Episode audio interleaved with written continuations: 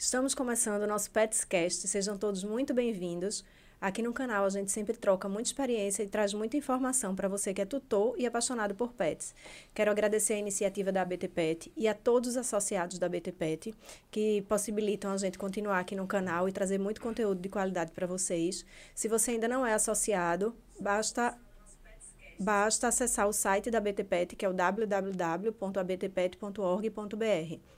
Não esquece também de baixar o aplicativo Petmore você baixa gratuitamente o aplicativo em todas as lojas de aplicativo e lá você encontra blog com muitas informações, o clube de benefícios e o radar de preços. E aí compartilhe essa informação com os amigos que para que ninguém perca esse conteúdo tão legal. E você também pode se associar direto pelo aplicativo Petmore.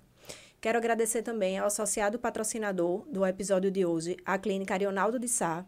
A Clínica Arionaldo de Sá já está no mercado há mais de 30 anos e lá na clínica você encontra tudo o que seu pet precisa para viver feliz e saudável.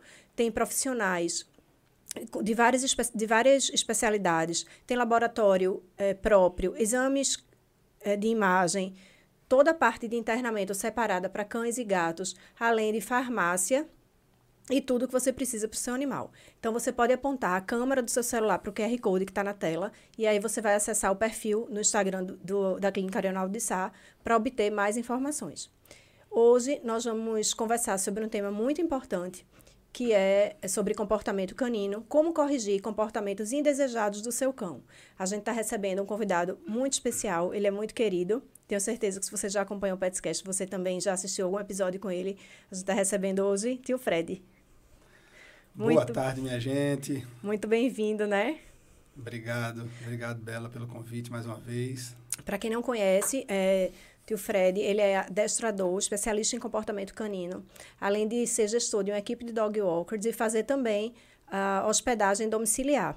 E depois, é, Fred, eu vou querer que você fale um pouquinho também desse seu programa de é um programa de imersão, certo. né? Depois não esquece, lembra aí a nota para a gente falar sobre isso, porque sim. tem muita gente que não conhece e aí vem chega na BTPET para perguntar, conhecer melhor. Então é bom, interessante uhum. você também falar um pouquinho sobre isso, tá Tranquilo. tá certo?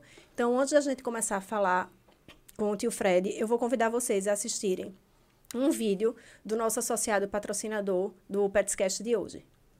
A gente respira medicina veterinária todos os dias e aprende a amar os animais como sendo nossos. Não é só ter uma estrutura, profissionais qualificados. É preciso amar o que faz, amar os animais, o seu filho de quatro patas. Então, obrigada a todos que assistiram o vídeo. E agora a gente vai começar a conversar aqui com o Fred sobre esse assunto tão importante, né? O, Fred, me diz uma coisa. O, nessa parte de comportamentos indesejados, esses comportamentos indesejados do, do cão, eles podem é, acontecer por algum, alguma, alguma forma de manejo ou comportamento do próprio tutor ou da família? Influencia no, nesses comportamentos Bom, indesejados? É, influencia em alguns casos, sim. Né? É, a gente precisa primeiro entender é, e diferenciar algumas situações. Por exemplo, filhotes. Filhotes, assim como nossos bebês, ele vem ao mundo, né, ele está absorvendo informação, ele está explorando, ele tá, então tudo para ele é uma novidade, tudo para ele é interessante, mesmo aquilo que ele não pode. Ele não sabe o que pode e o que não pode. Né? Então, assim, é, é uma dúvida muito comum, começando a falar sobre isso com o filhote, porque a pessoa, não, Fred, ele não, ele não sabe o que é não. Eu digo, ele não sabe o que é nada. Não sabe o que é nada. Ele não sabe o que é nada, ele não sabe nem o que é comida. Ele sabe o que é... Então, assim, é, com o filhote principalmente, é, não adianta pensar em correção. A gente tem que pensar em construir os comportamentos, em ensinar, né? em formar aquele cão. E aí não há uma receita de bolo né? para filhotes, para cão nenhum, não há receita de bolo. Porque cada um vai ser educado dentro daquela realidade que ele vive. A minha, os cães que vivem na minha casa são diferentes dos que vivem na tua casa, né? Mesmo sendo da mesma raça, mesmo sendo da mesma idade, Sim. né? Podem ser até irmãos de mesma ninhada e eles vão ser diferentes. Eles vão ter experiências e, e é, vivências diferentes. Então, assim, com filhote é construção de comportamento. Ah, Fred, e com adulto? Com cão adulto, aí é um pouquinho diferente, né? Aí é, a gente pode pensar que houve alguma falha em algum momento. Né? Em algum momento houve alguma falha que normalmente acontece na fase do filhote. Normalmente é ou aquele cachorro não tinha convivência com ninguém, né? por exemplo, um cão resgatado da rua, então ele aprendeu na rua a viver. Ou por inexperiência, por falta de orientação, né? A gente é muito agora está mudando, né? Mas a gente é muito pobre de informações é, ainda de qualidade. Então, cola no Petscast, porque aqui só tem informação de primeira. Então, assim, é, o cão, para você cobrar dele ou corrigir alguma coisa, eu preciso ensinar. Né? Eu preciso, mais uma vez, a melhor forma de trabalhar qualquer cachorro, seja ele filhote, seja adulto, é ensinar e recompensá-lo com aquilo que eu quero que ele faça correto. Sim. Tá, Fred, e se ele faz o errado? E se ele está fazendo errado, eu faço o quê? Eu vou punir, eu vou. Né? Se ele faz errado, via de regra, com a maioria dos comportamentos, eu não vou punir. Ou não punir como a maioria das pessoas pensa, né? Punir, né? falando um pouquinho de conceito da, da palavra, né? ou corrigir, né? que muita gente gosta de usar correção. Punir é tudo aquilo que eu faço para que aquele comportamento não aconteça mais. Porque muita gente pensa que punir é, é a pessoa bater no cachorro, né? Enfim, maltratar o cachorro. Punir não é isso. É, muita gente tem esse, essa visão equivocada de que punir Com é certeza. bater, é maltratar o cão, né? uhum. né? Punir, por exemplo, quando eu coloco uma coleira nele, seja ela qual for. A gente já falou muito de coleira, né? Uhum. Nos últimos episódios. Quando eu ponho uma coleira no cão, é uma punição. Para que, que a coleira serve? Para ele ficar aqui junto de mim, no máximo um metro, dois metros. Para né? restringir, restringir, o espaço, né? A locomoção dele. Exatamente. Então, a coleira é uma punição aceita. Né? Ninguém vincula ela a uma punição, mas é, é um aversivo. Né? Tá? Ela é usada para que o cachorro não saia correndo no meio da rua, não faça o que ele quer de todo jeito. Né? Hoje a gente já usa guias mais longas, né? Equipamentos que permitem dar um pouquinho mais de autonomia, mas ainda assim estão na nossa rédea. Isso. Então, punir é isso. É tudo aquilo que eu faço para limitar um comportamento. Então, por exemplo, muita gente é, tem o problema de: ah, meu cachorro faz xixi no meu sofá. Meu cachorro entra no banheiro, morde o papel higiênico e destrói tudo. Meu cachorro vai na cozinha, vai na fruteira e come as frutas todinhas. Uma simples orientação para essas situações é manejo de ambiente. Se é um cachorro que não está sabendo ainda lidar com aquela, aquelas informações, ele não pode ter acesso àquilo ali. Isso. Tem que né? restringir tem que mais, mais, ainda o ambiente, Exatamente. né? Exatamente. Eu tenho que ter, ele tem que estar num espaço que para ele seja seguro, até porque ele pode morder alguma coisa que faça mal a ele, pode levar um choque, né? Pode comer uma fruta, uma fruta que seja tóxica para ele, enfim. É material de limpeza e por aí vai. Então, eu tenho que, antes de mais nada, e aí eu falo muito isso, eu tenho que estudar o um ambiente. Muita gente fala, mas Fred, tu, tu vai fazer uma consultoria comigo, e para que tu tem que vir na minha casa? Porque eu preciso entender o cachorro vive. Claro. Né? A solução que eu vou propor para você não é a mesma que eu vou propor para o seu vizinho, que o apartamento é igual, mas a configuração da família e a, e a estrutura da casa é diferente. Isso. Né? Então, tudo é muito personalizado. Mas, é, para começar a conversa, eu preciso estudar ambiente. Eu tenho que ter um manejo de ambiente muito adequado. E normalmente aí a gente peca. Ah, porque eu tenho pena do bichinho não ficar aqui. Você já antecipou o que eu ia falar, exatamente isso. O que é. mais se escuta é isso. Ah, coitado, não, o bichinho fica chorando. E aí é e seria justamente, por exemplo, chega um filhote, porque esses grupos que eu participo é filhote, toda semana uhum. chegando um filhote, né? Uhum. De Shiba, mais especificamente. Sim. Então, é, restringe. Aí é filhotinho tem o quê? Dois, três meses.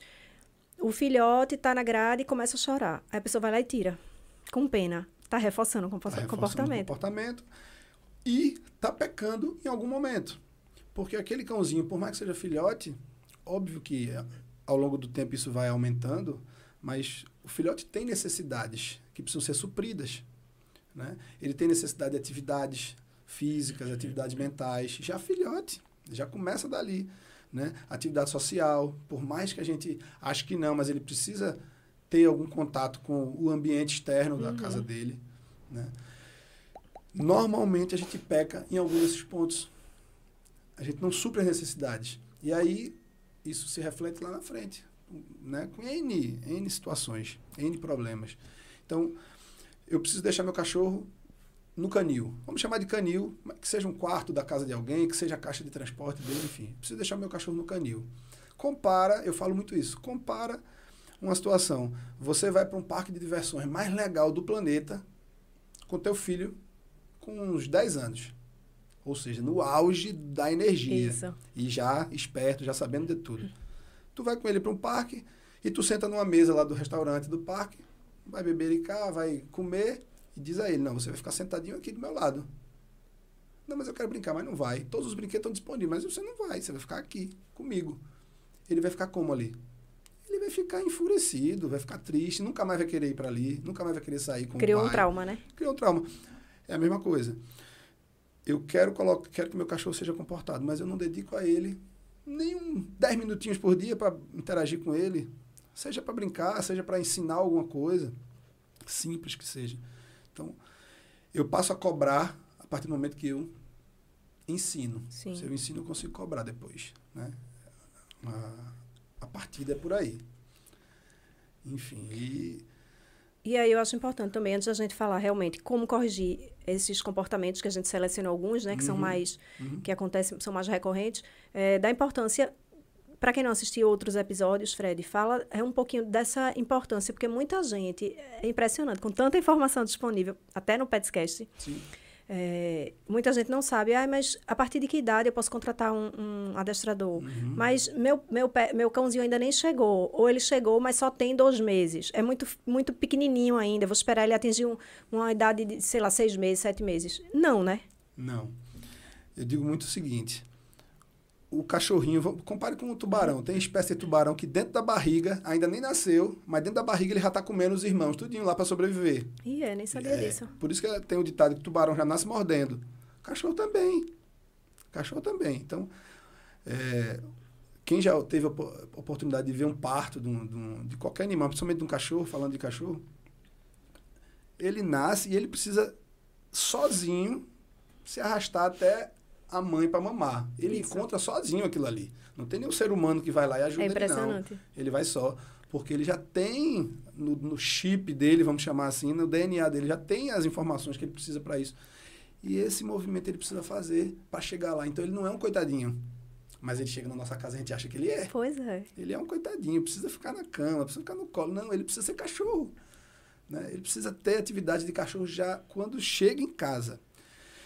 Então, assim, é, quando começar a treinar um cachorro, na hora que ele chega na sua casa.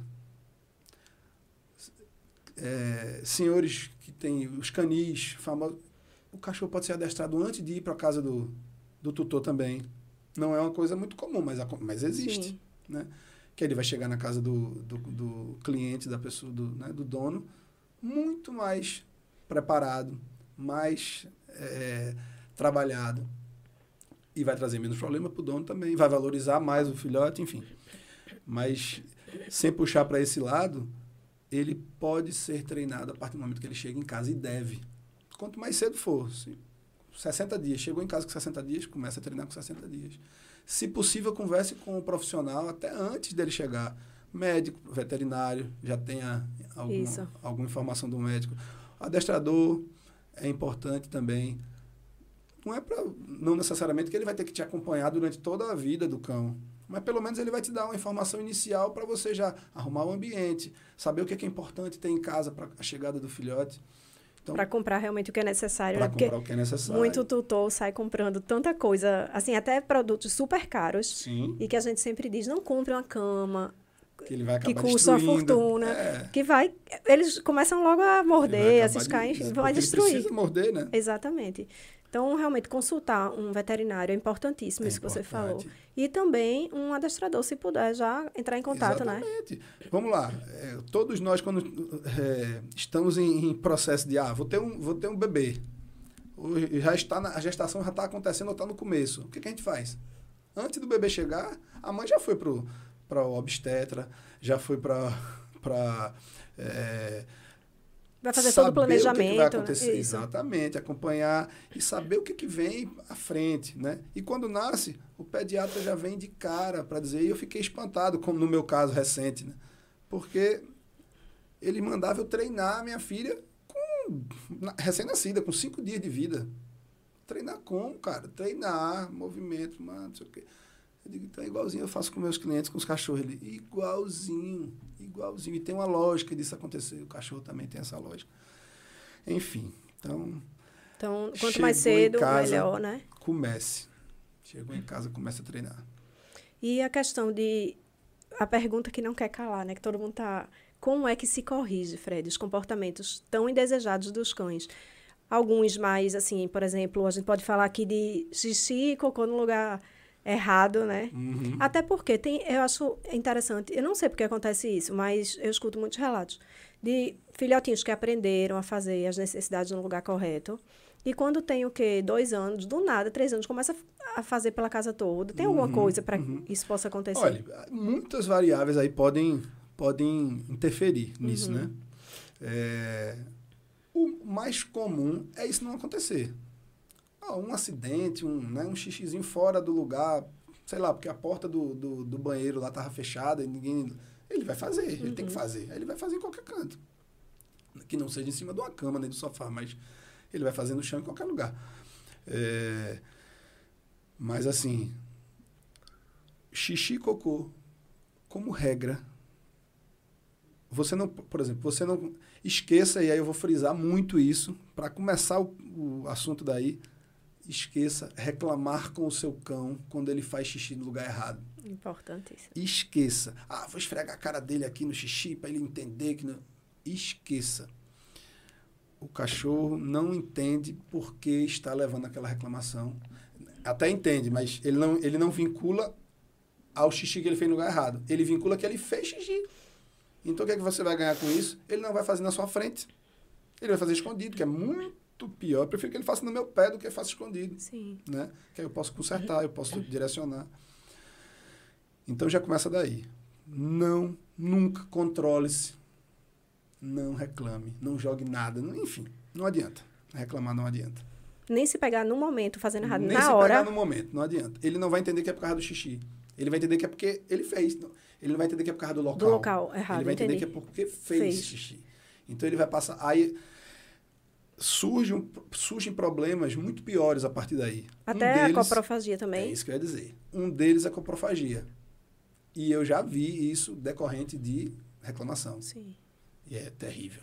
Terrível. Porque aí o PET, eh, fala um pouquinho de coprofagia, para quem não sabe o que é. Bom. E por que ele, ele faz isso, né? Porque ele desenvolve esse comportamento. Coprofagia é quando ele come as fezes. E tá assim de caso, viu, Fred? Tem muito, muito caso. Muito, mesmo. Tem muito caso. E não é à toa que que eu estou falando isso da, uhum. da, reclamação. Né? Óbvio que a coprofagia tem mil Sim. e um motivos. Tem outras, né? outra, várias pode, causas, né? Várias causas, exatamente. Ela pode ter várias causas, e a gente não vai detalhar as causas uhum. aqui, mas, enfim, tem várias causas. Mas vamos falar da causa comportamental. Ela é uma das mais frequentes. É gerado quando você reclama com seu cachorro muitas vezes porque ele fez cocô, xixi no lugar errado. E acreditem, ele come e, e lambe o xixi para esconder, para que você não veja o que ele fez ali. Às vezes funciona, às vezes não. Mas é terrível. E tirar isso é difícil demais também. Tirar isso é difícil demais.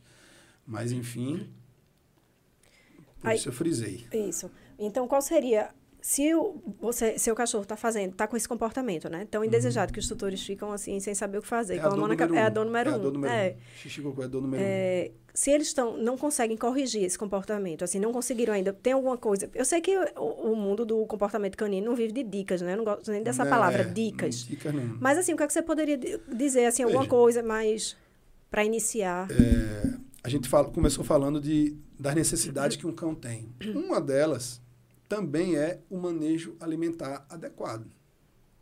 Quando a gente fala de manejo alimentar, é eu tenho uma quantidade específica para o cão comer, que pode ser recomendada pelo veterinário, pode ser recomendada pelo fabricante da, da, da ração ou do alimenta do alimentação da alimentação natural, natural uhum. né? Tem a quantidade ali recomendada normalmente pelo médico também. É, e aí eu não sigo essa orientação. Ah, 50 gramas por dia para um chihuahua é pouco. Vou dar 150. Resultado, o chihuahua vai apropriar 50 gramas e 150 ele vai devolver ao mundo através de quê? Exatamente. Através das fezes excessivas. Então o cachorro come mais do que precisa, faz mais cocô do que devia. Você controla a quantidade de alimentação, controla o xixi. Ou controla as fezes. Ah, Fred, mas e água? Água, não, água eu não vou controlar. Não vai, a maioria de nós não controla. Mas poderia controlar. Né? O cão também tem uma necessidade mínima de água por dia. Normalmente ele bebe muito mais do que isso. Né? E aí faz muito xixi, ok. Uhum. Quanto mais xixi ele faz, é mais chance que eu tenho de corrigir. E como é que eu corrijo, Fred? Seja o adulto ou seja filhote. Ensinar a fazer xixi e cocô no, mesmo, no lugar certo. É, requer assim, do pontapé inicial para isso é manejo, de novo, manejo do ambiente. Né? E aí tem várias formas, tem vários métodos. Né? É, eu posso limitar o cachorro num ambiente onde eu quero que ele faça xixi. E aí ele está lá, ele vai ter que fazer, só sai dali se ele fizer. Aí quando faz, eu libero. Deixa um pouquinho solto, brinca, tal, come e volta. Daqui a pouco ele vai fazer de novo, libero de novo e assim eu fico. Então, requer supervisão durante algum tempo. Essa é uma forma. Existem outras formas. guardo ele, ele fica mantido, preso num local, né? O ambiente que ele vai ficar é um, é um determinado ambiente e o xixi vai ser em outro. Mas eu tenho que me obrigar a ir lá, tirar ele e levar para o ambiente do xixi, depois libero, enfim. Ou pode fazer na rua, no passeio. Sim. Né? É, muita gente tem me procurado recentemente porque quer que o cachorro volte a fazer dentro de casa. Eu ia, é bom porque a gente já tem uma, uma já ia sair já essa tem uma sintonia. Justamente, muita gente está desesperado, período de chuva principalmente. O que é que se Exatamente. faz? Ele, ele prende e não faz de jeito nenhum, né? Ó, eu Em tenho casa. experiência dessa dentro de casa, tá? É, o meu cachorro só faz na rua. As fêmeas fazem em casa. De boa. Fazem na rua também, mas fazem em casa. O macho não faz em casa de jeito nenhum. Não fazia. Não fazia. Com as chuvas aí, é, eu costumo dizer ao cliente quando eu vou visitar que o melhor horário do dia para você ensinar o xixi ao cachorro é de manhã. É quando ele acorda. E aí, quando ele acorda? Quando ele acorda, seja quatro e meia da manhã, seja cinco horas, seja às sete. É a hora que ele acorda. Acordou, leva ele para o banheiro. A probabilidade do xixi rolar naquele horário ali, naquele momento, é 90%. Então, esse é um horário que eu preciso, eu não posso perder, Sim. né? Então, com as chuvas, sem passeio, eu digo, meu irmão, tu vai ter que ir no banheiro aqui dentro de casa mesmo. Aí no primeiro dia ele não foi, no segundo ele não foi sem passear, sem fazer em canto nenhum. No segundo ele não foi, no terceiro eu levei e ele fez. Desde esse dia, isso foi aí no final de maio, né, quando começou a chuvada pesada. De lá para cá, praticamente todo dia de manhã ele faz. E agora ele já está indo fazer sozinho. Ou seja, cada cachorro tem o seu tempo. O filhote é mais fácil de você ensinar, né? Trabalhar isso com o filhote é muito fácil. É coisa de 10 dias, 15 dias, o filhote aprende. Cão adulto, depende. Ele já tem um costume, você tem que quebrar aquele costume.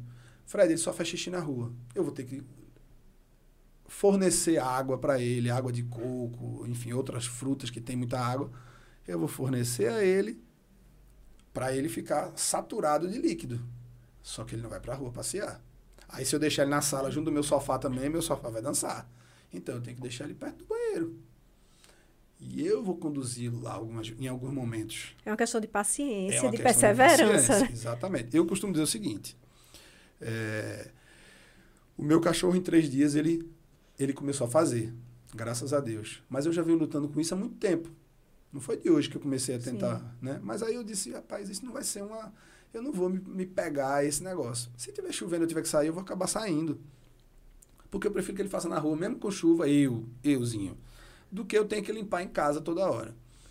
Mas, enfim, é, passa por restrição de espaço. Me- tem- e restrição de passeio, Mesmo o adulto, né? mesmo. Principalmente o adulto. Principalmente o adulto. Principalmente o adulto. Então tem jeito. tem, Tem jeito Com disso tem jeito. de reverter. Porque tem cães que faziam em casa e que faziam em casa e na rua. Uhum. Depois passaram a fazer só na rua. Então tem como voltar Tem para que ele volte a fazer na- em casa e na Tem, rua, né? Tem, tem. E você falou da questão do manejo alimentar, fazer o manejo de forma correta, mas aí você falou na questão do, do espaço, de delimitar o ambiente, Uhum. enfim. Mas é importante também a questão de regra, regrar horários, eh, Fred? Olha, é, regrar o horário, assim, com a coisa mais ou menos. britânica... Não, eu digo britânica, mas mais ou menos. Por exemplo, eu vejo, porque eu, eu, tô, eu tô, tive essa experiência recentemente, Uhum. e eu vi, eu, como tutora, que mudou. Porque eu estava com os horários muito assim, não estava muito certinho, os Uhum. meus horários.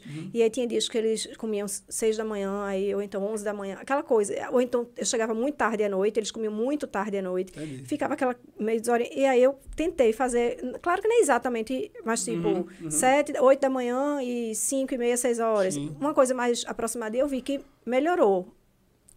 Melhorou A rotina, assim, o quê? Porque, por exemplo, é, Eu eles... estou perguntando. Não, porque, por exemplo, é, quer ficar aqui no lugar. Eles faziam. Como eu ia dormir, não ia passear com eles de madrugada. Uhum. Aí, quando eu acordava, a casa não tinha. Como são dois, não tinham feito no tapetinho lá atrás, tinha feito na cozinha ou feito em outro lugar. É, agora não, eles comem 5 e meia, 6 horas, aí eu coloco dois tapetinhos, um perto do outro, pronto. Antes de dormir, os dois já fizeram, tá tudo Eu, certo. eu, eu gosto de fazer o seguinte: quando os cães estão na fase de educação, e aí a fase de educação, Fred, vai até quando? Eu digo, "Ué, depende. O- a resposta quem dá é o cão. Né? Quando eles estão na fase de educação, ou seja, estão naquela fase em que ainda oscilam, acertam e erram, acertam e erram, né? Isso vai começa a acertar mais do que erra, Uhum. até que o erro começa a sumir.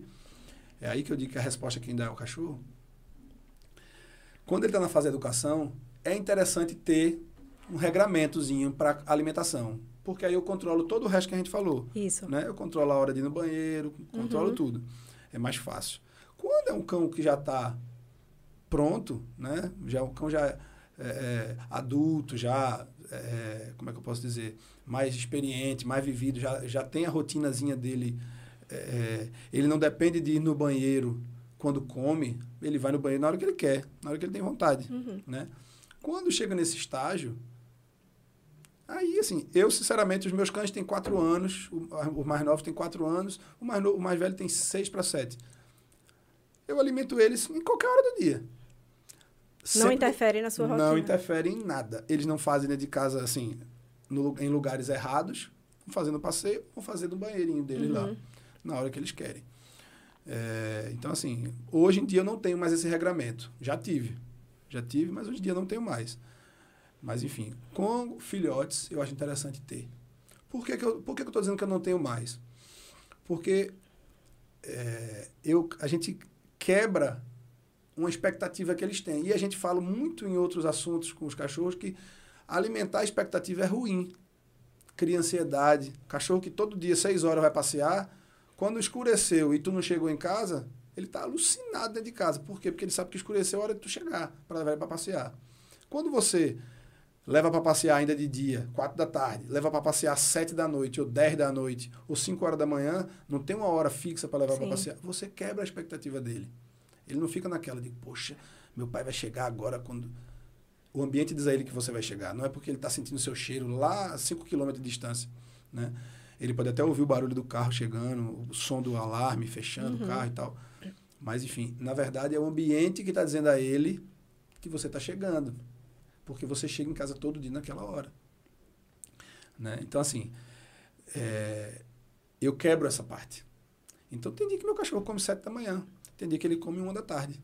Ah, tá. Tem dia que ele vai comer sete da manhã e 10 da noite. Não interfere. Hoje né? em dia não interfere mais. Com filhote, eu seguiria uma regra. É importante. Mas assim, não congelada, não engessada. Uhum. Mas uma, sei lá, entre 5, entre 7 e 9 eu alimento a primeira rodada. Entre 6 e 8 eu alimento a última rodada da dia. E assim eu vou.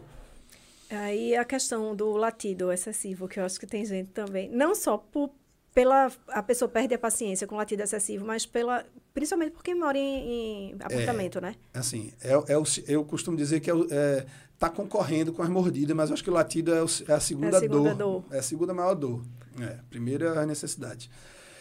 Então, é, latido. Primeiro que latido tem também tem dif diferentes causas, diferentes motivos, né? Tem latido que é para chamar a tua atenção, tem latido que é porque está escutando um, um, barulho em algum lugar e está... Querendo um alerta, um né? alerta. Tem latido que é porque está com dor, porque está incomodado com alguma coisa, enfim. Então, tem diversos motivos do latido. E cada um deles eu vou atuar de uma maneira. Sim. Né? É, por exemplo, eu cheguei, eu atendi um cliente ontem que o cachorrinho, quando eu cheguei, ele latiu porque eu cheguei. Antes de eu chegar, na verdade, quando a porta, a luz do corredor acende, ele começa a latir. Porque tem uma alteração no ambiente e ele é extremamente alerta. Então ele já late. Pá. Aí abriu a porta, eu entrei, nem olhei para ele, sentei lá conversar com o tutor. Aí ele já olha para mim, depois de uns 10 minutos. Quando eu olho para ele, o latido dele já é diferente. Já é aquele latido de. Tu tá olhando para mim por quê? O que, que tu quer comigo? Tu vai já, fazer o que aqui? Já não é mais um de alerta, latido de alerta. Não é de né? alerta. Já é um latido um pouquinho mais daquele tipo, mais, vamos dizer assim, se fosse um cão de grande porte, era aquele latido que bota medo Sim. na pessoa, né? Hum. Então, assim, um rosnado e tal. As duas situações têm tratamentos diferentes, né? É... E o outro latido, vamos dizer que é aquele latido vamos dizer, aquele latido de protesto. Eu, eu falo muito sobre protesto. Botei o cachorro no canil e ele está latindo porque não quer ficar no canil. Ou ele está na sala, eu fui tomar banho, fechei a porta do, do corredor, ele está latindo porque ele quer ir comigo para o banheiro. É um latido de protesto. É um latido de protesto. Ele não quer ficar ali sozinho, uhum. ele quer ir com você. Às vezes a, a, casa tem 50 pessoas, mas você saiu, ele quer ir atrás de você. Então, assim, é, cada um desses a gente vai resolver de um jeito. Como regra, não dá para esmiuçar muito, mas como regra, normalmente eu não atendo ao latido de nenhum. Eu espero que ele pare de latir. Uhum. E aí eu vou tratar com ele, eu vou interagir com ele, eu vou falar com ele, eu vou tocar nele quando ele estiver caladinho. Né? É, isso é um lado da moeda. O outro lado é voltar àquele assunto do começo. Necessidades daquele cão estão supridas. Ele está no parquinho preso ou está no parquinho com liberdade para brincar? Se ele está no parquinho, mas já está brincando, está né, suprindo, cansando, interagindo, farejando, e depois ele vai ficar quietinho no cantinho dele lá, ele dificilmente vai latir. Agora, se eu não estou suprindo as necessidades e jogo ele no, no canil ou na caixa de transporte, ou fecho a porta do corredor e deixo ele fora, aí, meu amigo, esse cachorro vai dar trabalho.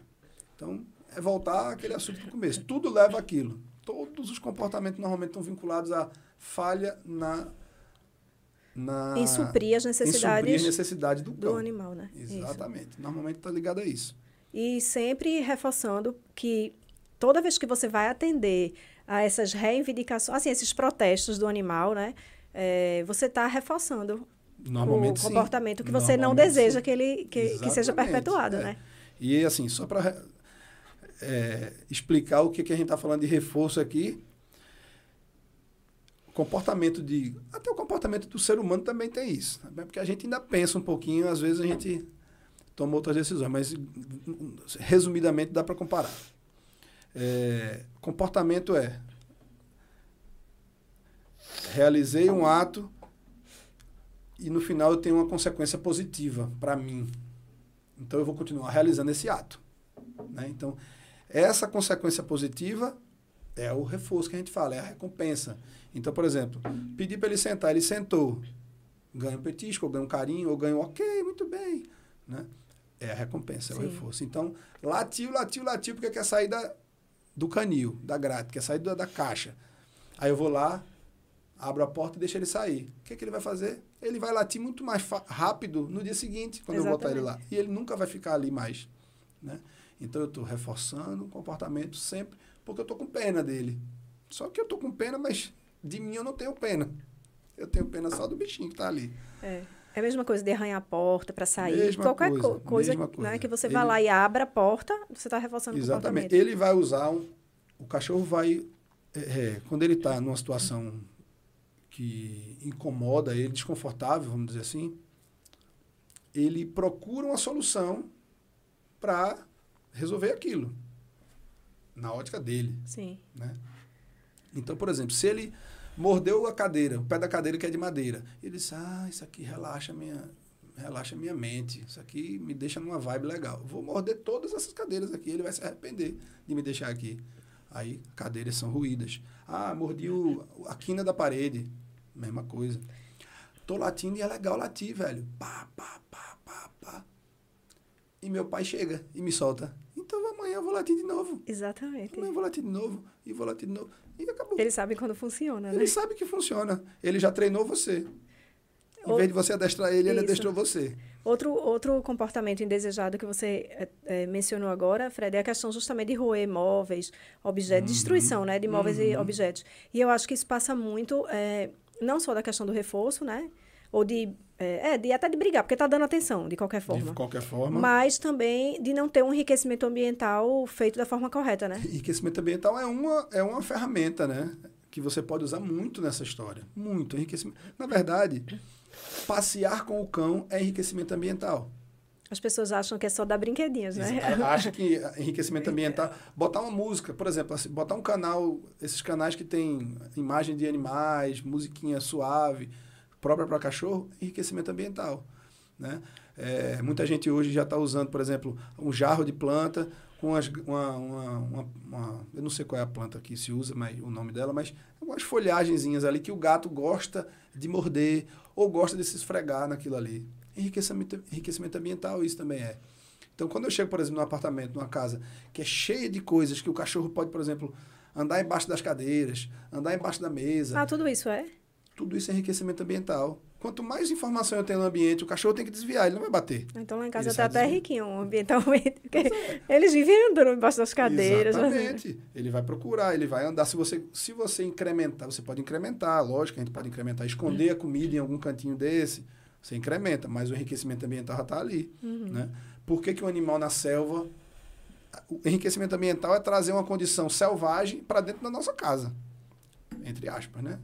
Mas o máximo que a gente conseguir. É tipo criar desafios, né? criar Obstáculos, desafios. enfim. Só que aí a gente hoje já tem muitas coisas assim prontas, né? Muitos joguinhos preparados que são interessantes. Mas as coisas mais simples também funcionam, né? Tipo, você compra milhares de brinquedos para o seu cachorro, para o seu filho. Aí ele prefere o pacote do brinquedo. Ele não quer saber do brinquedo, ele quer só o saquinho. Ou a caixa de papelão. Ou a caixa de papelão. É, pois é. exatamente. É, então, assim, lá em casa, por exemplo, caixa de papelão, de qualquer tamanho. Caixa de papelão, bandeja de ovos, Garrafa, de, pe- garrafa, pet. garrafa PET, é, caixinha de remédio, é, que mais?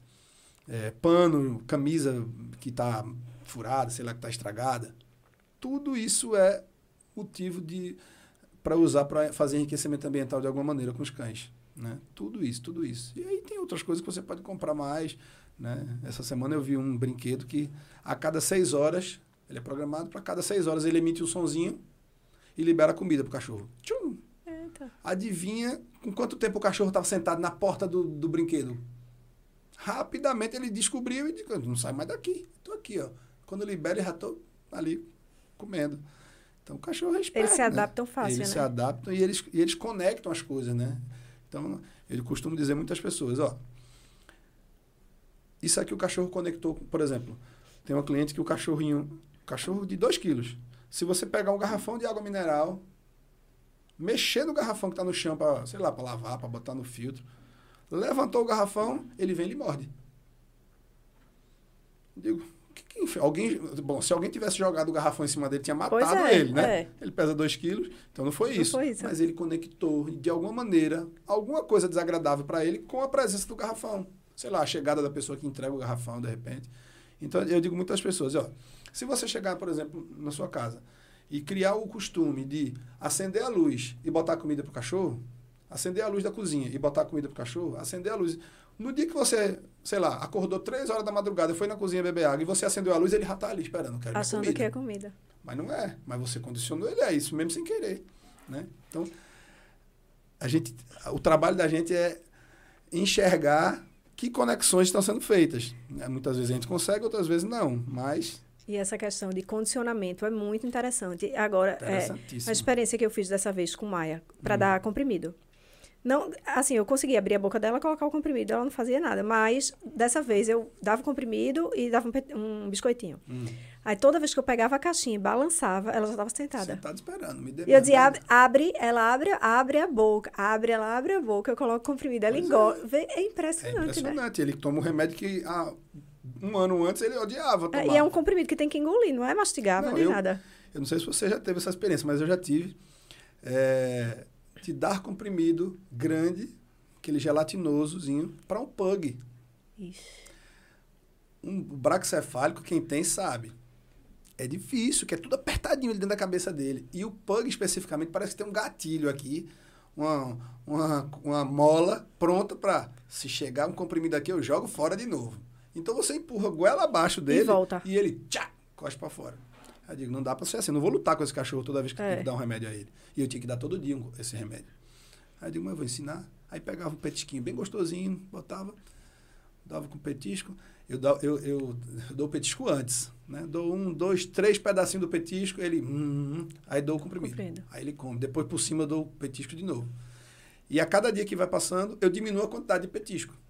Vou diminuindo um, vou diminuindo, Sim. até chegar o dia que só tem o, comprimido. Aí, quando chegou com o comprimido, eu jogava no chão, assim. Ele ia lá e tuque, pegava o comprimido, que antigamente ele lutava para não tomar. Pra não tomar. É condicionamento É. purinho, purinho. E eles aprendem, se acostumam Aprendem de- muito fácil, né? Com certeza. Eu costumo dizer que o cachorro não fica naquela de, poxa, vou ficar nesse quarto hoje, é. Vou chorar aqui encostado na parede. Ele não tem isso, não. Ele, É. ele vai, ou ele vai tentar sair de algum jeito. Quando ele não encontrar saída, ele, ah, Ele se aquieta. Vou ficar quieto aqui. É. Alguém vai chegar aqui para me soltar daqui a pouco. É, é isso mesmo. Ah, e outra coisa que a gente poderia falar, que eu acho que entra também na parte de, de, comporta de comportamento indesejado, é a questão da ansiedade de separação, né, Fred? Bom, com certeza ela a ansiedade de separação ela traz uma série de comportamentos indesejados para ela, né? É, eu acho até que ela é, ela é, ela é a origem de tudo, né? ela, é, ela agrega muita coisa, né? É, porque tem vários sintomas. E, assim, hoje em dia está cada vez mais comum, né? Cada vez mais comum. Eu escutei, uma, escutei um profissional falando uma coisa que eu até gostei. É meio pesado, mas eu gostei. Que ele diz assim, sabe o que é ansiedade de separação? É você enganar o seu cachorro. Aí eu digo, por que enganar, cara? Porque você está dizendo a ele que vai estar ali para ele 24 horas por dia, todo santo dia. Só que você não vai Não estar. vai estar, exatamente. Então, enfim, eu falo muito com os clientes, digo, ó, tem um lugarzinho na sua casa para ele ficar. Um lugarzinho que não seja perto de vocês. Não é porque eu quero que ele fique preso lá na, na masmorra, não. Tem um lugarzinho para você não alimentar a ans- ansiedade por separação nele. Porque se você tem isso lá na frente, você vai ter dor de cabeça. Dor de cabeça severa Uhum. principalmente os tutores de cães de pequeno porte, que normalmente são vistos como que não, não sendo cachorros. E eles são. Eles roem osso, eles gostam de um pezinho de galinha, gostam de um ossinho, gostam de tudo, gostam de cavar na lama. Ah, mas meu Spitz não é um Spitz, eu digo, é Spitz, mas é cachorro. Meu Pug é cachorro, meu Maltese é cachorro. Acreditem, eles gostam de fazer tudo isso, tomar banho de chuva, tomar banho de mar, enfim. Então, quando eu privo ele disso, de comportamentos naturais da espécie canina, e trago ele para comportamentos dos seres humanos, é certo líquido que eu vou ter um probleminha lá na frente com ansiedade por De separação. separação. Porque eu estou dando carinho, ele está dormindo na cama, ele não é besta. Todo, todo mundo, se não tiver uma cama, quem tiver com sono dorme até no chão. Basta ir no aeroporto que você vê Ah, isso. é. A pessoa paga caro por uma passagem, dorme no chão, como qualquer outro dormiria. Mas se tiver um colchão, todo mundo prefere quentinho, Claro. confortável. O cachorro também é, não é besta, não. Ele prefere dormir na caminha dele, ele prefere dormir em cima do sofá, ele prefere dormir encostadinho no dono, lógico que ele prefere. Mas você não vai estar ali para dormir com ele sempre. E aí, quando não tiver, ele fica, cadê? E aí, falando uma outra coisa, que não seria nem de ansiedade de separação, mas essa questão do tutor não dar limites para o animal, por exemplo. É, de ele deixar ele dormir na cama. Mas um belo dia, decidir que não quer mais que o cão durma na cama. E simplesmente tirar o cachorro. Sim. E aí o cachorro dá uma mordida, que eu já vi vários casos acontecerem isso.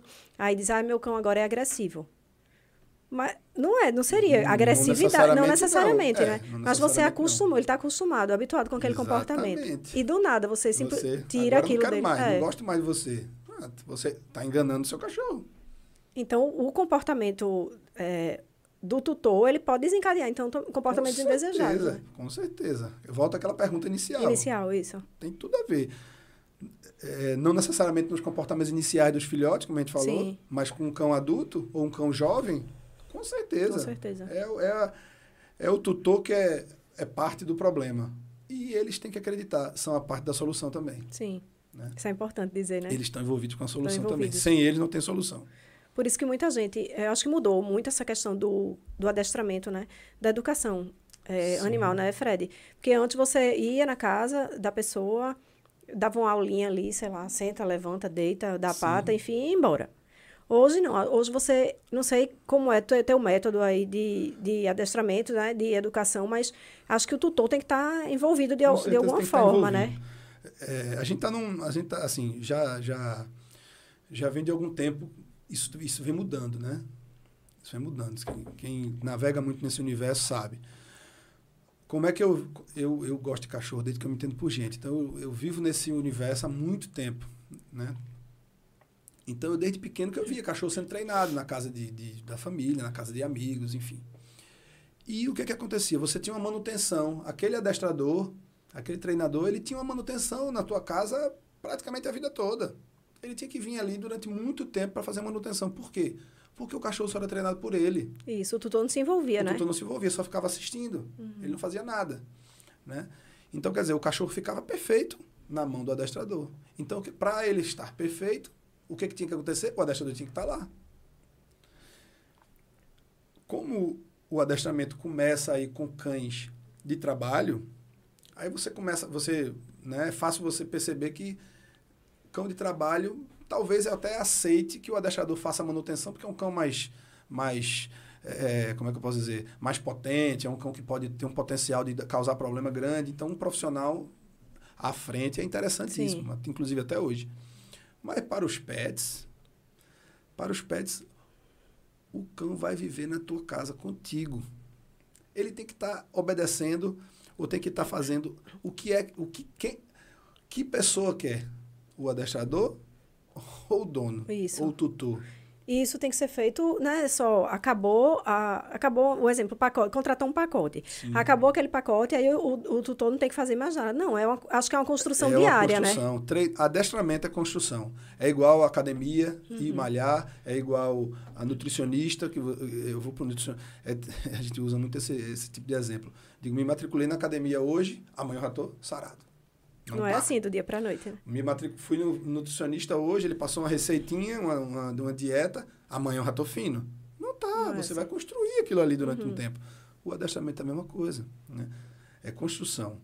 E quem é que vive com o cachorro diariamente? O tutor. Então, é, é mais fácil para quem? É mais fácil o Fred sair daqui para João Pessoa, treinar um cachorro lá, ou o Fred conversar com o tutor, orientar, acompanhar e o tutor treinar lá. É muito mais fácil ele treinar lá. Então a gente pode treinar um cachorro que está lá na Inglaterra, uhum. desse jeito. Em qualquer lugar. E funciona. E acreditem, funciona. Uhum. Funciona mais do que se o, o adestrador morar na sua casa. É, porque Pode o tutor está colocando a mão na massa, o tutor tá né? Tá colocando, e o tutor é que tem vínculo com ele. Isso.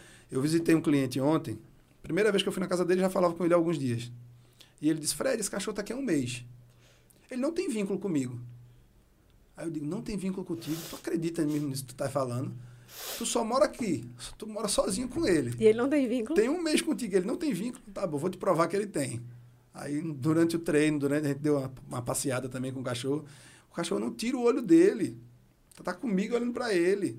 Dentro de casa ele andava, o cachorro ia atrás dele. Digo, tu, esse não, tem, não vínculo? tem vínculo? Ele tá ligado em tu, cara. Tá ligado em você. Você que alimenta, você que educa, você que. Né? Enfim, impõe limites. Tudo isso é Tudo é você. Isso, é, ele, cria, ele tem vínculo já. Se você vai estreitar o vínculo, é outra história. É outra história. Vai estreitar, mas o vínculo já, já existe. existe. Já. É. E aí, falando de outros comportamentos, é, como corrigir outros comportamentos indesejados, acho que você poderia falar um pouquinho sobre pular na, nas pessoas, né? principalmente nas visitas. Sim. Abriu a porta, o cachorro pula. Aí reclama, não reclama, então, ignora. A melhor coisa, a melhor coisa é você frustrar vou colocar duas situações novamente. Primeira coisa é prevenção. Como é que eu vou prevenir? Filhote. Como é que eu vou fazer com filhote? Filhote, eu nunca, nunca vai ganhar carinho meu, atenção, se ele tiver em pé com a patinha na minha perna.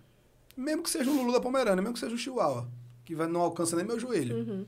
Não ganha carinho estando em pé. Só no chão. No chão ele ganha carinho, atenção. Eu posso até me deitar no chão para dar um cheiro nele, mas no chão. Isso vale para qualquer cachorro. Ah, não, mas um Golden, Fred, ninguém resiste a um Golden. Aquele cachorro, então, um abraço, parece um urso. Eu digo, ele vai crescer. Ele, ele pesa 2 quilos hoje, mas ele vai pesar 40 ou 50 daqui Exatamente. a pouco. E aí você não vai aguentar mais ele. Só que ele vai querer ainda. A mesma ele coisa. aprendeu que você dá carinho a ele, dá atenção com ele abraçando você. Então, assim, a primeira coisa é não dou carinho, não dou atenção, de jeito nenhum, com ele em pezinho na minha, na minha perna, sentado na mesa ou em pé mesmo. Não ganha carinho, ele estando em pé com as patas em mim. Nem manda descer, nada, Não ignora. manda descer. Eu simplesmente eu, me afasto. Eu posso até tirar ele.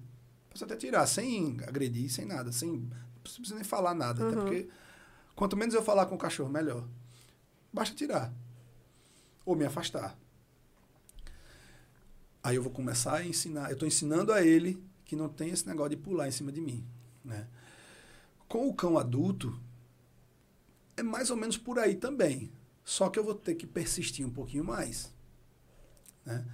Óbvio que tem técnica que a gente pode usar, Sim. tem alguns treinos que a gente faz, mas a base de tudo é: cheguei em casa, o cachorro pulou em cima de mim, eu me afasto. Eu me afasto. Ele pula, eu saio, ele vai cair no chão, não vai ganhar nada. Então eu estou frustrando ele sem nem falar nada, nem toquei nele, não reclamei, não bati, não, não fiz nada. Simplesmente frustração. Me afasto, ele, o pulo dele não deu em nada. Né? Então, assim, a principal coisa é tirar a recompensa. Aquilo que a gente falou Sim. sobre recompensa, reforço. Pulou em cima de mim, eu abraço. Ele entende, ô rapaz, é tão bom esse abraço. É, todo mundo acha que é bom. Mas amanhã, quando você tiver com um, filhote de 50 quilos, você não vai aguentar mais aquele abraço. Ou uma pessoa de idade da família que não aguenta mesmo, ou um bebê, um filhote que leva uma, uma pancada e vai se machucar. Ele vai querer interagir assim com todo mundo, né? Similar ao pular nas pessoas é morder as pessoas. Não porque é agressivo. O cachorro aprende a morder para interagir. Mas principalmente filhote. Acho que filhote morde mais, né? Ou tem cão adulto não, também? que então, tem adulto também. É porque o- a mordida, normalmente a gente freia mais. Sim. O pulo não, porque É. o pulo a gente acha bonitinho. É. A mordida incomoda. Isso. Então, filhote começou a morder, você tira a mão, você bota o brinquedo para ele morder, ou você se afasta e larga ele lá mordendo o vento. O pulo, o ficar em pezinho aqui, tô vendo televisão, o cachorro, o meu Gold ficou em pezinho aqui com as patinhas na minha frente e tá ganhando carinho. Eu tô vendo televisão e dando carinho Tá nele. reforçando. Eu tô dizendo a ele, continue assim. Aí ele vai crescer, crescer, crescer. Com seis meses você não aguenta mais. Só Uhum. que ele não vai entender. A gente tá enganando ele de novo. Exatamente. Né? Então, essa questão do pulo serve também. é, se você chega em casa e o cachorro pula em você, e você ignorar, se afastar, enfim. Deixa ele pular E com vento. isso, ele vai evitar também que ele pule nas- em visitas, Vai, né? Nas vai. visitas. Agora, isso vale o seguinte: moram cinco pessoas na tua casa. Sim. As cinco tem que fazer a mesma coisa. Exatamente. Se uma não fizer, esquece que não tá E vai eu, eu escuto muito isso, Fred, de cachorros que estão eh, sendo acompanhados né, por um profissional de comportamento canino. Aí o, tutor- o principal ali, que é mais. Que está mais próximo do Sim. cão, faz tudo certinho. Aí vem uma pessoa e faz todos os Tudo. gostos do cachorro, faz tudo. Não tem. Aí não vai nunca, Aí, né? O ciclo não vai fechar nunca. O adestramento, um amigo Bruno falou es- esses dias, numa postagem dele, é, o adestramento é comunicação. Ah, adestramento é o quê? Ah, adestramento é técnica A, B, C, D para fazer isso, subir na parede, puxar a orelha, ele puxar uma cadeira. Não. Adestramento é comunicação. É ensinar o cachorro, o tutor a se comunicar bem com o cachorro, na linguagem que o cachorro entenda. Uhum. Muita gente me pergunta, Fred, eu mando ele sentar, mando ele, ou mando ele, eu falo em inglês sit, ou eu digo, bicho, tu faz do jeito que Do tu jeito que quiser. quiser, contanto que Contanto funcione. que você faça o cachorro entender o que, que você quer. Isso. Não pode é hoje senta, amanhã é sit, no, no outro dia é, sei lá, outro comando em japonês. Hum, né? A comunicação falhou. Isso para dizer um exemplo bem, bem superficial. E a questão das mordidas, Fred, seria a mesma coisa. Você também pode substituir, né? Se o cão estiver mordendo, você dá um, substitui por um brinquedo. Então, eu, eu- Ou para de brincar o- com ele. Exatamente. É, o filhote está mordendo. É na- natural, o cachorro morde a vida inteira. Vai morder sempre, óbvio que coisas diferentes. Sim. né? Ele aprende a morder o que pode morder, se for educado para isso. Então, assim, é, mordida, ou você se afasta, cessa a interação ali, ou você leva um brinquedo. Eu costumo dizer, com filhotes, vai, vai brincar com o filhote, chegou em casa, chegou do colégio, vai interagir com o teu filhote, leva um brinquedo. Pega um brinquedinho que ele gosta, ou pega uma cordinha, pega um pedaço de pano, qualquer coisa, para ficar ali. Ó. Começou a morder, bota o brinquedo, bota o brinquedo. Quando ele estiver mordendo o brinquedo, aí você volta da carinho a ele, alisa o corpinho dele, passa a mão nele inteiro, enquanto ele está com o brinquedo na boca. Mas ele precisa entender, como todos os comportamentos indesejados, né? É, que a partir do momento que você para de interagir, veja uhum. se me corrija se eu estiver errada. Sim. A partir do momento que você para de interagir com ele, quando ele está com um comportamento indesejado, ele vai cada vez Aquele comporta exatamente. Vai você vai você vai cessando a recompensa. Sim. Que é a interação, ele quer interagir. Uhum. Aí você tá fica congelado, fica duro. Ele não tem mais interação. Ele nota que você tá parado. Aí aquilo ali tende a diminuir. Tem um treino simples para mordida. Pega a ração, bota um pouquinho da ração na mão aqui, fecha a mão. E oferece a ele. Enquanto ele estiver mordiscando tua mão, tu fica assim, com a mão fechada. Quando ele lamber tua mão, tu solta uma, uma bolinha da ração. Aí ele volta a querer morder. Tá, tá, tá, tá, Aí vai, daqui a pouco ele dá uma lambidinha. Lambeu, você solta mais uma bolinha para ele de ração. Ele vai começar a entender que morder não adianta. Ele vai associar a lambida. Ele começa a associar. Que... Deu uma lambidinha, ganha ração. Mordi, não ganha nada. Ele começa a entender essa diferença. É um treino simples, que é fácil de fazer. Principalmente com um cachorro que morde muito. Isso. Experimenta. É porque tem muito tutor que eu vejo. É, não sei se é por falta de informação. Normalmente mas, é. é né? Porque ninguém erra querendo... Ninguém tem, erra. erra achando que está acertando, sim, né? Sim. Eu prefiro achar assim. Mas é. que o cachorro está mordendo e ele brinca mais ainda com o cão. Filhote, principalmente filhote, né? Uhum. Que está mordendo e ele brinca ainda mais, reforça ainda mais aquilo. Exatamente. Com... É aquela história que a gente falou do pulo também. Isso. O filhote, a mordidinha incomoda, mas não tem muita força. Mas ele vai crescer. Pensa aí num Golden Retriever. Vamos usar sempre o modelo do o modelo Golden, porque o Golden. Golden é um cão bastante popular aqui, né? Isso. né? E fica gigante. Então, assim, filhotinho, ah, bonitinho, tô deitado no sofá vendo televisão, ele tá deitado no, meu, no chão aqui do lado do sofá, e eu tô com a mãozinha nele, deixando ele morder. Ele vai crescer, aquele dente vai ficar grandão, uhum. ele vai ficar mais forte, e aquela mordida vai aumentar a pressão. E vai incomodar, talvez machuque. Aí você, poxa, e agora? Aí você afasta do cachorro e diz, poxa, tu não deixou fazer a vida inteira isso aqui, agora que eu tô adulto, tu não quer mais. Exatamente. Eu não entendi. É. Né? Então, Aí, é bom começar certo desde cedo. Esses, comporta esses comportamentos que a gente falou, acho que são os mais corriqueiros, né? Sim. Se não, teriam vários outros, tem, assim, tem mais é, outros. pontuais. Mas eu acho que você já falou um pouquinho lá no início, a melhor forma de de evitar esse comportamento seria realmente é, procurar educar o cão. Procurar educar. É, moldá-lo, né? Sim. Eu não sei se essa palavra está certa. Moldar. Pode ser, pode moldar, ser. Pode educar ser. desde filhote, né, né uhum. né, Fred? Não deixar ele atingir a fase adulta para tentar corrigir esses comportamentos. Né? Pois é. Sempre, assim, sempre temos tempo de corrigir, uhum. né? Vamos usar corrigir. Sempre a gente tem tempo de ensinar o cachorro alguma coisa. Ele aprende a vida inteira igualzinho os humanos, a gente, a gente tem mais dificuldade de aprender hoje do que quando a gente tem cinco anos. Sim. Né? Então, o cachorro é a mesma coisa. Mas a gente deixa de aprender? Não. não deixa, não. A gente aprende qualquer coisa todo dia. O cachorro é a mesma coisa, ele vai aprender sempre. Mas cada vez que o comportamento dele está mais consolidado com o tempo, é mais difícil eu, eu tirar aquele comportamento. Não é impossível, é mais difícil. Uhum. Mas a gente consegue substituir por outro comportamento. Já tem várias experiências aí de, de, de sucesso nesse, nesse, nesse sentido, né? sentido, né? Sim. Então, é, começa cedo. Uma frase, eu já falei essa frase até aqui no Petscast. O cachorro é tudo aquilo que eu permito que ele seja. Vai para o corte, viu? Essa Pronto, frase vai, pra, vai render um corte. ele é tudo aquilo que eu permito que ele seja. Uhum. Se eu não quero educar, não quero treinar, nada, não quero contratar ninguém, Simplesmente basta se você não, você não deixa que ele faça aquilo que você não quer. Como é que eu vou chegar a isso? Aí tem, tem várias formas, né? Mas não, não vá para agressão, né? A agressão, a gente vai frisar que não vá para a parte da agressão, porque você talvez consiga um resultado pior do que você está esperando. Mas não permita que ele faça o que você não gosta. Simples assim. Ele vai começar a entender que não é para fazer. Uhum. Isso que você falou é importante, porque aí reflete um pouco do que eu ia te perguntar. Se esses comportamentos indesejados, eles também são causas de abandono, né? De cães. Com certeza. Com certeza. E aí vem o que você falou. Reforça ainda mais o que você falou, que se os tutores se deparam com esses comportamentos indesejados, mas eles têm vontade de contratar um profissional, uhum. ou eles uhum. mesmos, estu... não pode contratar um profissional, ok, vai buscar informação, vai buscar informação de qualidade, de qualidade é. né? vai estudar para você uhum. mesmo poder corrigir aquilo, mas vai ter que ter trabalho. Aí quem não quer ter trabalho faz o quê? Abandona o cão. Ou não tem, é, é o melhor não, é não ter cão. Não tem, mas eu estou dizendo muita gente que tem, tem, e não quer. vai abandonar. Né? E a gente vê muitos cães abandonados. Terrível. Ah, não, porque eu não me acostumei, porque ele latia demais, eu não estava aguentando. É um cachorro, né? É um, exatamente. É, essa semana eu atendi um cliente que comprou um cão primitivo, que não é comum aqui em Recife. Uhum. Não é comum no Brasil, inclusive. Né? É uma raça que vem da África, inclusive, né? diferente dos primitivos tradicionais que vêm lá da, da, do Japão, do Japão da, da, Rússia e por aí vai. Esse vem da África. É, e assim, ele tem as características do cão primitivo, como os outros têm, né? tem as suas peculiaridades.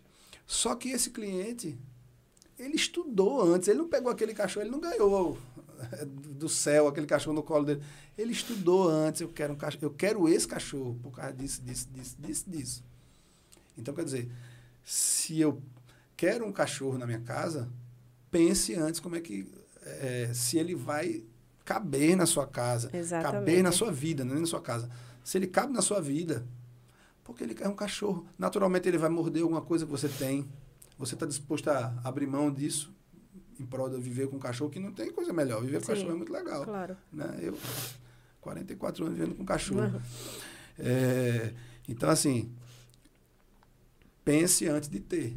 Pense antes de trazer para casa, para não ter abandono. E abandono acontece demais. Demais, né? Principalmente de raça. É como de raça Exatamente. que você é abandonado por aí. Hoje mesmo, um pouquinho antes de, de você chegar, eu estava vendo, eu recebi, né? Uma, uma postagem de um, um cachorrinho, não sei se é uma rosca, não sei. É de um, fofa, a coisa mais linda do mundo, com um ano e três meses, tá para doar. Tudo bem que não é abandono, né? Tá para adoção, uhum. porque não se dá bem com a irmãzinha, que é um um chau, chau alguma coisa assim. Uhum. Aí eu não vou julgar, porque a gente não tem como julgar, né? É. O dia a dia de cada, a rotina de cada um, mas é, até que ponto é mais fácil colocar um pet, assim, para adoção, já com um ano e três meses? Não sei se ela foi adotada também nessa idade. Sim, sim. A contratar, porque eu acho que é possível, né, né Fred? É, contratar um profissional para ajustar esse, esse com convívio certeza, do, dos com dois. Com certeza, com certeza. Das duas, no caso. Assim, cada caso é um caso. Sim. Né? Mas, como regra, Sim. sempre tem uma saída. Sempre tem alguma saída. Que não é o abandonar, que não é largar para lá. Mas você falou de Husky.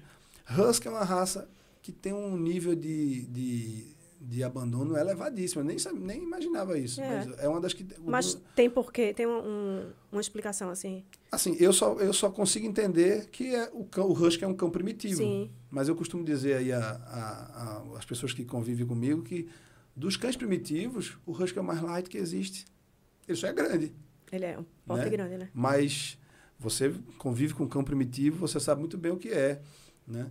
Então, o husky é o cão mais tranquilo dos, dos, dos primitivos. primitivos. Agora, ele é um cão ativo, forte. Pensa, um cachorro que anda mil quilômetros puxando uma, uma, um trenó na neve, é o quê? Isso é um cachorro de aço. É. Não tem coisa que dobre um husky. Super resistente, né? Super resistente e super... É, é, é, como é que chama? Obstinado. Obstinado, né? Ele tem o um foco ali e vai. Então, para treinar um cachorrinho desse, treine desde cedo. Treine muito cedo. Comece a treinar, educação básica e tal. Para você ter um cachorrinho que tá junto com você. Tem um amigo que tem o um Husky, que é Deus no céu e esse Husky na terra. Com ele, Luiz. É tudo a forma que você lidar com aquele, Lida interage, com lidar, Exatamente. Né? eu já tive Husky, eu já tive cão primitivo e era sensacional. Era um cachorro extremamente tranquilo. Mas isso que você falou é importantíssimo, essa questão de estudar as características da raça, da raça se for um cão de raça, né? Se você não for uhum. adotar um, uhum. um SR, sei lá, um cão sem, sem, sem raça, raça definida. definida. Mas é muito importante estudar as características, é, como é o comportamento, a personalidade daquela raça, Sim. né? Antes de adquirir, porque muita gente compra pela beleza, né? Com certeza. Shiba, por exemplo, ah, porque parece, quando é filhote, parece um ursinho de pelúcia. É muito lindo, meu Deus. Quando cresce, parece uma raposa. Coisa mais linda. Mas foi isso que a gente fez antes de comprar. Estudou muito Exatamente. toda a cara, que é um cão independente, obstinado, teimoso, enfim. Se você, aí muita gente compra um Shiba, por exemplo, e diz: "Ah, não, tem adestrador que diz eu não, não. Shiba não se adestra, é impossível". Não, é impossível não, pode ser mais trabalhoso, dar mas mais trabalho, impossível, não, é. Impossível Exatamente. Não é. Com certeza não é. Mas a importância de você estudar profundamente aqui, eu, aquela assim, raça. Eu, eu, eu, eu coloco no, no em termos de raça, né? É, em termos de grupo, vamos falar de raça, falar de grupo de, de cães, Hum. os primitivos e os terriers são os cães mais desejados na- normalmente, né? Porque tem características que são atrativas, né? Então, assim, é, esses dois precisam de estudo. A pessoa precisa saber o que ela quer. Eu quero um Jack Russell, eu quero um Pitbull, eu quero um Bull Terrier, eu quero um Akita, eu quero um Chow Chow. Qual é o problema de ter um Chow? Mas o Chow, ah, eu quero abraçar o Chow, ele não gosta. Eu quero um Shiba porque eu quero botar no colo, ele não quer. ele não gosta. quer. Um Lulu da Pomerânia é um primitivo. É. Eu quero um Lulu para botar no colo. Ele não gosta de colo. Vai ter algum que vai gostar? Vai. Vai. Como tem Shiba também, que Como alguns tem Shiba gostam. que aceita, mas É. a maioria não vai querer. Exatamente. Ah, eu quero alisar a cara do meu chau-chau. Ele não gosta de alisado no rosto, na, na- no, focinho. focinho. Ele não gosta. E você tem que respeitar isso. Você né? tem que respeitar. Ah, Fred, eu quero que você adestre ele para eu tocar nele. Eu digo, cara, eu posso até fazer. A gente vai, talvez consiga melhorar muito isso. Mas isso é uma característica do cão. Você está querendo mexer numa coisa que é intrínseca da Isso. raça. Da raça não, da, do indivíduo. Do indivíduo. Enfim, então é, é, é estudar. É estudar. Estude. Dá trabalho, mas é Dá importante, trabalho, né? mas é importante, né? Dá trabalho, vai, vai te ajudar lá na frente, né? Você ter alguma expectativa no que você vai trazer para dentro de casa é importante. O, Pra- o que vai ser o teu cachorro, quem vai fazer é você. Isso. Né? E para ter um cão equilibrado, né, né Fred? Sim.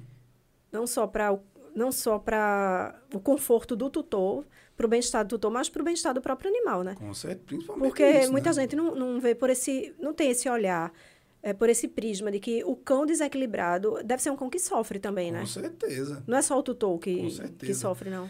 Tudo está tudo tá relacionado, né? É, a gente falou de ansiedade por separação, por exemplo. Ansiedade por separação é sofrimento.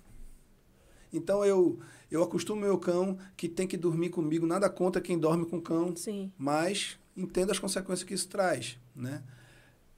É, dorme na caminha ou tem hábitos que não são de cachorro. Quando eu falto nesse, nesse, nesse tipo de, de hábito, quando eu não permito, aí ele sofre. Sofrimento é redução da vida do cachorro. É simples assim. Ah, eu quero fazer isso com meu cão. Eu quero humanizar meu cão. Falando em humanizar. Quero humanizar meu cão e aí o leque de humanização é absurdo, né? Todo mundo humaniza um pouco, né? O meu cão dorme, É, meu tem Bull Terrier dorme em cima da cama dele, dele. Ele tem uma caminha dele.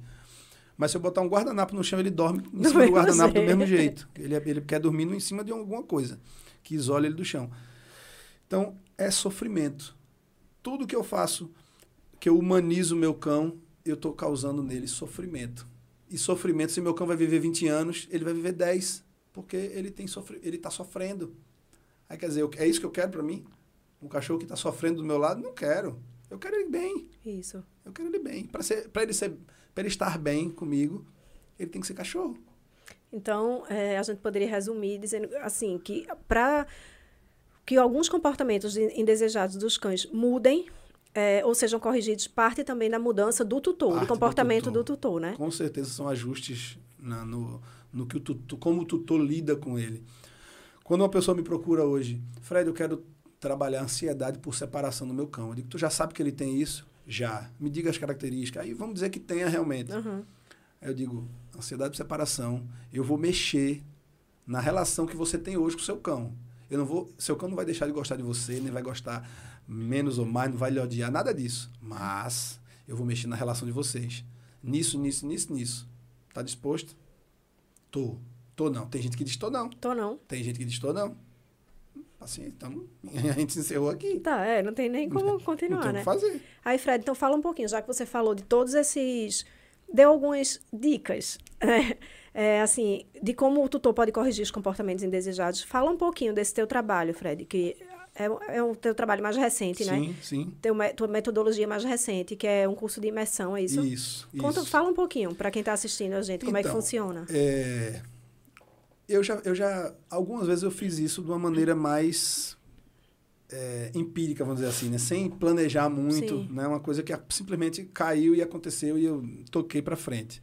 Mas aí, o que que acontece? Recentemente eu comecei a analisar a demanda das pessoas, né? Fred, eu quero que tu, né, tu hospeda cachorro na tua casa, eu digo hospedo. Quando tu hospedar, tu pode ensinar ele a fazer xixi no lugar certo? Aí eu disse, rapaz, posso. Aí ficava, eu ficava naquela, né? Poxa, como é que eu vou fazer se ele não mora comigo e tal? E geralmente a hospedagem são poucos dias, né? é Geralmente você hospedagem são poucos dias. ensinar, né? Pois é, pois é. Aí eu. Bom, aí fiquei pensando nisso. E a demanda começou a aparecer muito elevada, né? Muita gente querendo, Fred, eu tenho um filhote, ele pode ficar contigo uns 10 dias, não, para tu dar essa, esse choque inicial nele aí. Aí a demanda, demanda, demanda, eu digo, cara, eu tenho que fazer isso. né? Eu tenho que atender essas pessoas. Né? Porque tem uma demanda para isso, Tem. tem. gente querendo isso. E não é porque a pessoa é, é, não gosta do cachorro, Sim, sim. não quer o cachorro, não é porque às vezes a pessoa precisa realmente de um suporte maior. Né? Tem gente que não tem jeito. Assim como tem gente que não, não sabe chutar uma bola de futebol, tem gente que sabe chutar muito bem e não é nem profissional. Então, mesma coisa. Aí eu disse vamos, vamos trabalhar isso. Então, é, o cachorrinho vem para minha casa, seja ele filhote ou adulto. Antes disso, eu já tive uma, uma, uma conversa boa com a família antes. A família preencheu o formuláriozinho lá com todas as informações com relação ao, ao comportamento Sim. do cão, com relação à rotina. Faça uma visita. Né? No início eu nem estava fazendo, mas agora estou fazendo uma visita na casa da pessoa. Porque aí eu vou trazer para minha casa a realidade que eu vi lá. Isso é importantíssimo. Porque não adianta eu. Eu moro na beira da praia, vou pra praia todo dia com meu cachorro, mas Fred não mora. Aí o cachorro não vai andar na praia nunca com o Fred. Não adianta eu, eu querer ensinar Sim. uma coisa que é muito longe da realidade Da que ele vai viver. É verdade. né? Então, enfim, eu tento trazer o máximo possível para a realidade da família Uhum. dele, né? E, assim, com... Primeiro, eu coloco uma rotina de cachorro. Então, ele vai passear, ele vai se alimentar junto com os outros, ele vai ter enriquecimento ambiental, eu vou treinar a obediência, comandos, vou ensinar uma série de coisas para ele. Vou ensinar o xixi cocô naturalmente, vai acontecer. Mas, assim, principalmente ele vai ter uma rotina é, trabalhada por mim. Né? Eu vou estar ali trabalhando exatamente aquilo que a família é, tem de, de mais dificuldade. Aí, sei lá, passa 10 dias comigo, 15 dias comigo, depende do caso. Quando ele volta para casa, eu vou junto também. Aí você vai fazer esse acompanhamento lá fazer na essa casa transição, dele. Entendi. exatamente. Aí é, é ajudar a família a trazer o cachorrinho de volta para a realidade da casa, que não foi muito alterada, Sim. né? Não, não tem como ser alterada. Diz, ó, na casa de Fred ele passeava 20 vezes por dia. Aqui em casa só vai passear duas. Não, não é isso, né? Não é isso, não dá para ser assim. Uhum. Então, vamos lá, acompanha a família, não é simplesmente, ah, pega ele aqui hoje, acabou e me esquece, né? Uhum. Não. Tem todo um acompanhamento até. Fred, quanto tempo é esse acompanhamento? Depende. Depende do que, do que a família precisar. Né? Muita gente me pergunta, Fred, tu vai. É, bom, eu sei que acabou a imersão. Eu digo, não acabou, não, cara. Acabou quando chegar no ponto que tá bom para vocês. Sim. Né? Quando tiver bom para vocês, aí. Quando tiver tudo ajustado, é Tudo a- ajustadinho. aí acaba. E ainda assim nunca, acaba- nunca, Nunca acaba. acaba. Você, a relação comigo não vai se acabar por Sim. aí, né? Nunca vai, nunca vai deixar de. Normalmente o, o cachorro que, que eu atendo em qualquer uma das situações normalmente volta. Volta para uma hospedagem, volta porque a família viajou, volta por algum motivo. Para um passeio, Para né, um passeio, ou eu vou lá de novo para fazer alguma coisinha, enfim. Nunca tem um fim. É, esse elo nunca, Nunca nunca se vai... acaba, não. É, exatamente. Nunca se Isso é acaba. que é legal, né? Pois é. Então, esse programa de imersão, filhote ou adulto, eu fico no máximo é, treinando um ou dois cães ao mesmo tempo. Não, não fico com mais do que isso na Uhum. época de treinamento. É, e vou trabalhar exatamente tudo aquilo que a família precisa, né? que já foi previamente estabelecido durante aí, um prazo de 10 a 15 dias, dependendo do. do- dependendo de uma série de, de coisas, dependendo do que é que eu vou treinar, Sim. dependendo da, da família, a família vai aproveitar para viajar, sei lá, né? Tem, acontece Vai isso depender também. de vários fatores, Vários né? fatores. Mas entre 10 e 15 dias, basicamente, é, a gente consegue trabalhar aí muito bem as questões básicas de higiene, necessidades básicas, ensinar a passear, manejo alimentar adequado, atividade, a, a suprir necessidades, né? E consigo trabalhar ainda, mesmo que dependendo do, do grau de do grau de, de intensidade do, do, da- do, do problema, Uhum. trabalhar um pouco a ansiedade de separação, reatividade, que são coisas comuns hoje em dia. Eu, eu consigo né, entrar nesses, nesses problemas, Problemas aí também. e já dar uma, no mínimo, startar o, o processo. Sim. No mínimo, startar o processo. É, eu acho bem interessante mesmo esse, esse programa, né? É. E aí, o que, é que você diria, então, para a gente é, encerrar o nosso podcast de hoje? para tutores que estão adquirindo seu primeiro, seu primeiro cãozinho, assim. Bom. Nunca tiveram animal, enfim. Bom, primeira coisa é procurar informação de qualidade, primeira coisa, né? Então entender o que é o, o que é ter um cãozinho em casa, certo? Primeira coisa. Dar foco naquilo que realmente é importante e é mais importante do que a, os equipamentos caros é focar na educação dele, né? É, que mais? Procurar um. procurar um profissional, tanto adestrador quanto veterinário, isso aí, né? Frisar um pouco isso que é importante. Porque você vai precisar de acompanhamento dessas, dessas pessoas ao longo do, Sim. de toda a vida do cachorro na tua casa, né? Seja, seja por conta de uma vacina, né? Seja por conta de um, de um comportamento que foi alterado em, em função de algum acidente, enfim. O trabalho preventivo sempre Trabalho é, é preventivo melhor. é a gente, importantíssimo, É, a gente tem trabalhado, falado muito isso aqui no Petscast, que a prevenção, não só na parte de comportamento, mas como na parte de saúde, De saúde também, também. É muito melhor, né? Exatamente. Quando você previne a saúde do seu animal, quando você previne um comportamento, você evita um comportamento indesejado do que você ter que corrigir aquilo ali, você ter que, né, Exatamente, tratar exatamente. uma doença, enfim. Assim, outra coisa, pensa sempre no bem-estar. O bem-estar tem que ser da família. E a família, o cachorro está dentro. Sim. Então, o bem-estar é de vocês e o bem-estar deles. Numa coisa só. Então, o bem-estar da família como um todo Uhum. tem que funcionar. Se não tá bom para um lado ou não tá bom para o outro, tem que repensar. Então, a família tem que estar envolvida no cachorro, com o cachorro. E eu, é uma coisa que é importante que eu digo, eu digo a todo mundo: não altere sua vida para se adequar ao cachorro que está entrando nela. O cachorro vai se adaptar para entrar na sua vida. Exatamente. Ele é que vai se moldar para entrar na sua vida. Pra sua rotina, né? Exatamente. Não o contrário. Uhum. Né? Então, muita gente desmancha a sala todinha porque o cachorro chega e diz, não, a ca... mantém a sala do jeito que está. Enfim, a gente vai trabalhar com manejo de ambiente, com manejo alimentar, com suprindo necessidade. A gente vai trabalhar para ele não causar problema. Mas é, ele vai entrar na sua vida. Sim. Né? E não vocês vão entrar na dele. E é, e é sensacional. Sim, Com certeza. Os É resultados são incríveis, né? É sensacional. É. Viver com cachorro é sensacional. E cada vez mais o cachorro é aceito em todo canto. Né? Se é bom, se não é. Enfim, não tá aqui, não, não tô aqui para julgar nem para condenar É. ninguém, mas que faz parte da vida de As famílias hoje são multi, multi-espécies, né? e aí, multiespécies. Exatamente. E hoje o cachorro vai para o supermercado, vai para o shopping, vai para o atacado, vai para a praia, vai para o vai Exatamente. hospital, vai para todo canto. Viaja, né? Tá. Viaja no avião dentro do- da cabine, enfim. É. Então faz parte Faz de parte. tudo. Exatamente. Então, a gente quer reforçar mais uma vez que procure né, sempre um profissional antes de eh, ver que os problemas, detectar os, que os problemas existem, né? Se você puder é. prevenir, Uhum. melhor a prevenção, Uhum. né? Então, Fred, eu quero agradecer mais uma vez sua presença, que você já é cadeira cativa aqui no, no Petscast, né? As portas da associação da BT Pet estão abertas sempre, você sabe disso, um super parceiro da BT Pet e do Petscast. Muito obrigada, tá certo? Quem quiser falar com o Fred, o contato tá aqui na descrição do vídeo e pode também mandar mensagem para a BT Pet e teu Instagram é arroba tiofred.adestra, Fred.adestra. que tá aqui na descrição do vídeo também, Isso. certo? Então, muito obrigada, Fred. Valeu, obrigado mais uma vez. E conta comigo aí sempre. É. Tô, tô sempre aqui disposto a conversar, a falar sobre cachorro. A falar sobre cachorro, né? né? Então, pessoal, estamos encerrando mais um Petscast. Eu quero muito agradecer a participação de todos vocês. Ah, já ia esquecendo. Deixa eu ver se tem alguma mensagem aqui no chat. Eu já tô, tava desacostumada, tá vendo, de fazer o, o podcast presencial. Se tiver de Douglas, não vale não. Tem não. Ele fugiu, escapou dessa. tá trabalhando. É, tem a Evelyn Maria, não sei se você conhece. Não. Tá participando, a Tamires também.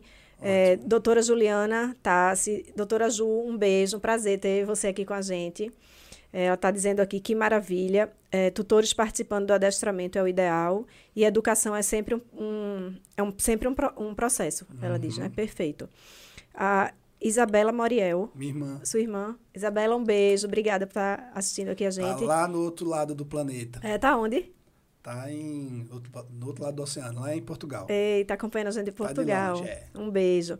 E a Tamires diz assim: estou com um filhote em casa que é um terror ambulante. Hum. Já me vejo doida. É o Tasmania. Logo o filhote, né? Oh. Então, então eu quero agradecer. Agora sim, eu posso me despedir de vocês. Agradecer a participação de todo mundo.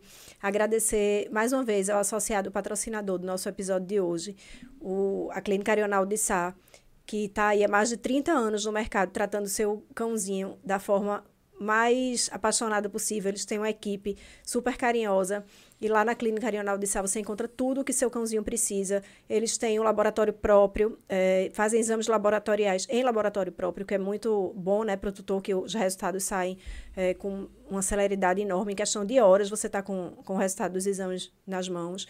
Tem exames de imagem, tem toda a parte de internamento separada para cães e gatos, que também é muito importante. Tem a parte de farmácia e também conta com uma equipe de especialistas em diversas áreas. Então, se você tiver alguma dúvida, quiser entrar em contato com a Clínica Arional de Sá, basta apontar a câmera do seu celular para o QR Code que está na tela e aí vocês vão é, ver toda a rotina da clínica, quais são as áreas que eles atendem lá, as especialidades. E se vocês tiverem alguma dúvida, podem entrar em contato também com a BT Pet ou no perfil do Petscast, que é, é arroba Petscast Oficial. E aí curtam, compartilhem, comentem. Quem ainda não se inscreveu, se inscreve aqui no canal, tá certo? E também não esquece de baixar o aplicativo Petmore, tá? É, você pode acessar o site da BTPET, que é o www.btpet.org.br e baixar. Lá tem o QR Code para você baixar o aplicativo Petmore. Tá bom? Então eu espero vocês no próximo episódio. Obrigada.